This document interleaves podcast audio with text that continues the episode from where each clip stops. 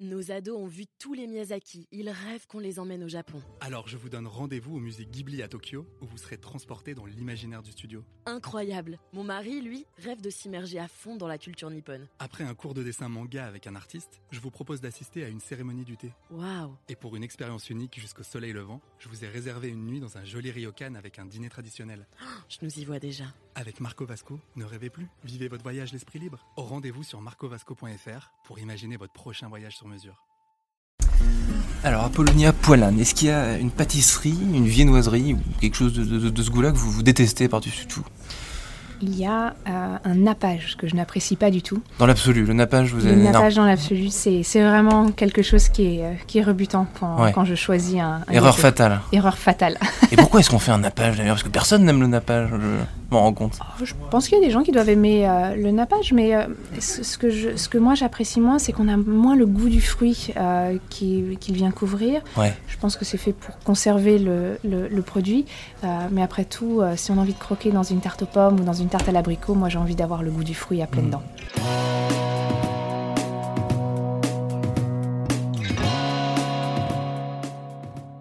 Bonjour à tous et bienvenue au Talk Décideur du Figaro où on va aujourd'hui parler de bon pain, euh, de boulangerie et de savoir-faire artisanal avec mon invité Apollonia Poilane qui est en face de moi et qui dirige l'entreprise du même nom euh, que vous connaissez sûrement. Donc en 1932, donc c'était il y a quasiment 100 ans, euh, votre grand-père Pierre Poilane ouvre la boulangerie Poilane rue Cherche-Midi dans le 6e arrondissement de Paris.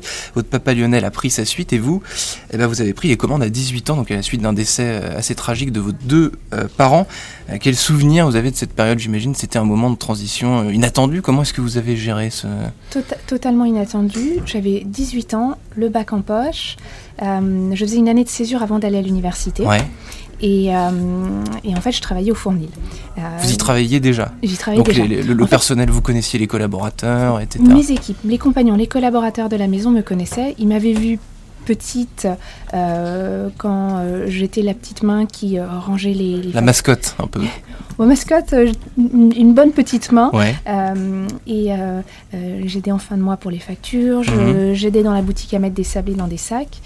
Et lorsque, lorsque j'ai fini mon bac, fini mon lycée, la- en attendant de, de rentrer à l'université en, en septembre 2003, je travaillais au Fournil.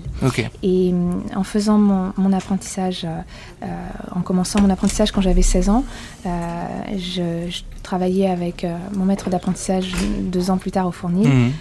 Mes parents décèdent brutalement euh, fin octobre 2002 et je prends leur suite. Donc euh, c'est une transition qui a été brutale, qui, s'est faite plus tôt que prévu, Ouais. euh, mais c'était Mais qui une- était prévue. Mais qui était voilà, Ouais. mais qui était prévu, absolument. Et vous aviez donc vous êtes aussi vous travaillez aussi avec votre sœur Athéna qui travaille également dans la maison Oui. familiale. Comment est-ce que ça s'est orchestré la- la- Qui a pris le- qui va prendre les décisions Que- Quelles tâches on, on- on va se, on va se réserver, etc. Comment ça s'est passé ça? Alors, lorsque, lorsque mes parents décèdent, Ouais. euh, j'avais 18 ans et ma sœur à peine 16 ans.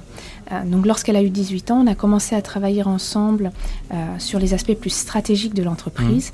Et aujourd'hui, là où je consacre mon temps à l'opérationnel, elle, elle consacre son temps à son activité artistique et on travaille ensemble sur la stratégie. D'accord. Donc ça a toujours été. Donc les deux ans d'écart ont un peu joué entre guillemets en, en votre enfin votre faveur entre en ma faveur, mais que c'était aussi mon projet depuis que euh, j'étais petite. Donc euh, euh, finalement, chaque chose a, a trouvé sa place.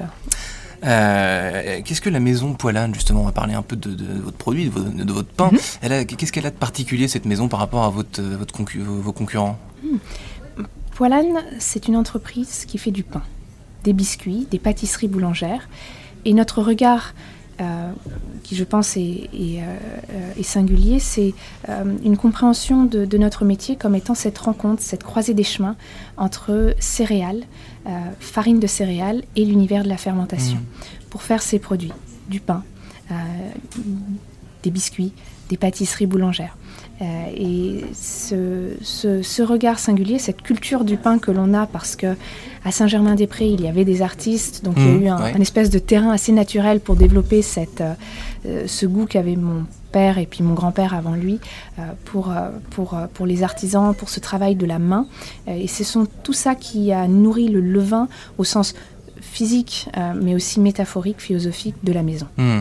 Et tout cet héritage familial, donc de votre grand-père, de votre papa, vous y avez, vous avez rien touché du tout? Alors, vous avez à toucher, vous avez au contraire ajouté votre, votre patte à vous? Et si oui, qu'est-ce que vous avez ajouté comme Par exemple, quand on fait du pain, nous, on, a quatre ingrédients. On a le levain, la farine, l'eau et le sel. Et le levain, c'est un morceau de pâte de la fournée précédente qui sert à ensemencer la fournée suivante. Mhm. Et donc, quand on comprend cette logique-là, pour moi, euh, ma pâte ou ce que j'apporte, c'est ce que je fais au quotidien quand à la fois je perpétue cette tradition euh, qui me vient d'hier, mais que j'emmène vers demain. Hmm. Euh, et, donc ce regard euh, entre euh, céréales et fermentation, entre le blé, le seigle, le maïs, j'ai développé un pain de maïs qui est 100% farine de hmm, maïs. Où ben, tout ce savoir-faire et ce, regard euh, de notre maison euh, sur une, simplicité des ingrédients, sur l'envie d'avoir un pain qui nourrisse et un pain qui se garde, ben, c'est tout ça qui a nourri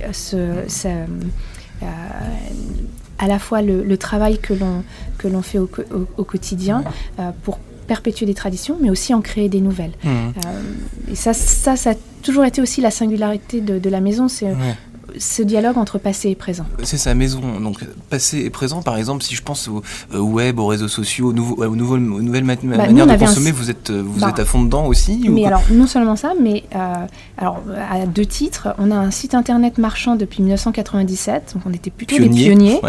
Et, euh, et, euh, et, pour vous donner un autre exemple, j'ai eu la chance d'aller à, l'université à Harvard, qui était le berceau de Facebook. Donc donc j'ai été vraiment bercé professionnellement et personnellement dans ces technologies. Mon père était féru de technologie et il y avait toujours cette, ce, dialogue qu'il a appelé de la rétro-innovation, prendre le meilleur du passé, le meilleur du présent pour construire l'avenir. Ouais, donc euh, boulangerie, euh, avec Facebook, enfin, la boulangerie et la sauce Silicon Valley, quoi, un peu. Exactement. Euh, parce qu'en fait, le, pain, c'est quelque chose que c'est un produit de, tous les jours, etc. Dans, le temps, on a du mal à imaginer comment il peut évoluer. C'est assez les recettes. Vous me parlez de méthodes euh, ancestrales, un savoir-faire que vous conservez, etc. C'est assez figé finalement. Ça évolue peu. C'est par petites touches. Alors, c'est vrai. Euh, euh, et, d'autant plus que si on regarde euh, à, notre échelle humaine, disons qu'on vit 80 ans alors que ça fait des milliers d'années qu'on fabrique du hmm. pain, en fait, enfin, notre apport il est relativement négligeable. Hmm. mais par exemple, en travaillant sur mon pain de maïs, ben, j'ai eu vraiment ce, rapport et cette compréhension du travail des, céréales avec le levain ou la compréhension poilane. Euh, et c'est ça aussi qui a nourri ma réflexion pour, euh, euh, pour des, nouveaux pains. il faut aussi apprécier la valeur du temps et de ce qu'elle apporte en goût mmh.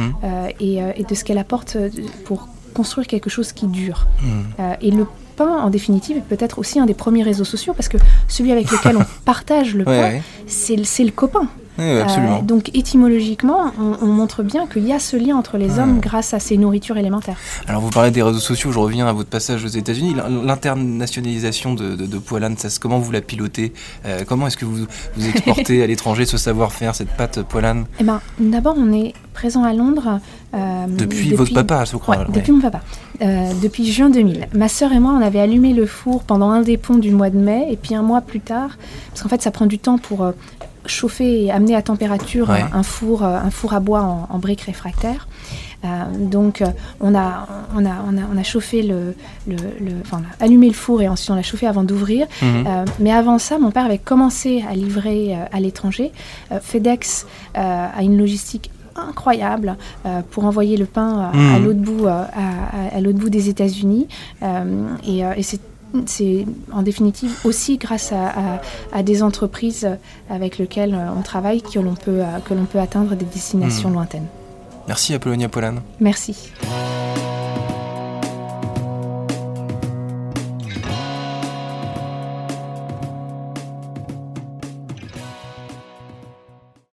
Nos ados ont vu tous les Miyazaki. Il rêve qu'on les emmène au Japon. Alors je vous donne rendez-vous au musée Ghibli à Tokyo, où vous serez transporté dans l'imaginaire du studio. Incroyable. Mon mari, lui, rêve de s'immerger à fond dans la culture nippone. Après un cours de dessin manga avec un artiste, je vous propose d'assister à une cérémonie du thé. Waouh. Et pour une expérience unique jusqu'au soleil levant, je vous ai réservé une nuit dans un joli ryokan avec un dîner traditionnel.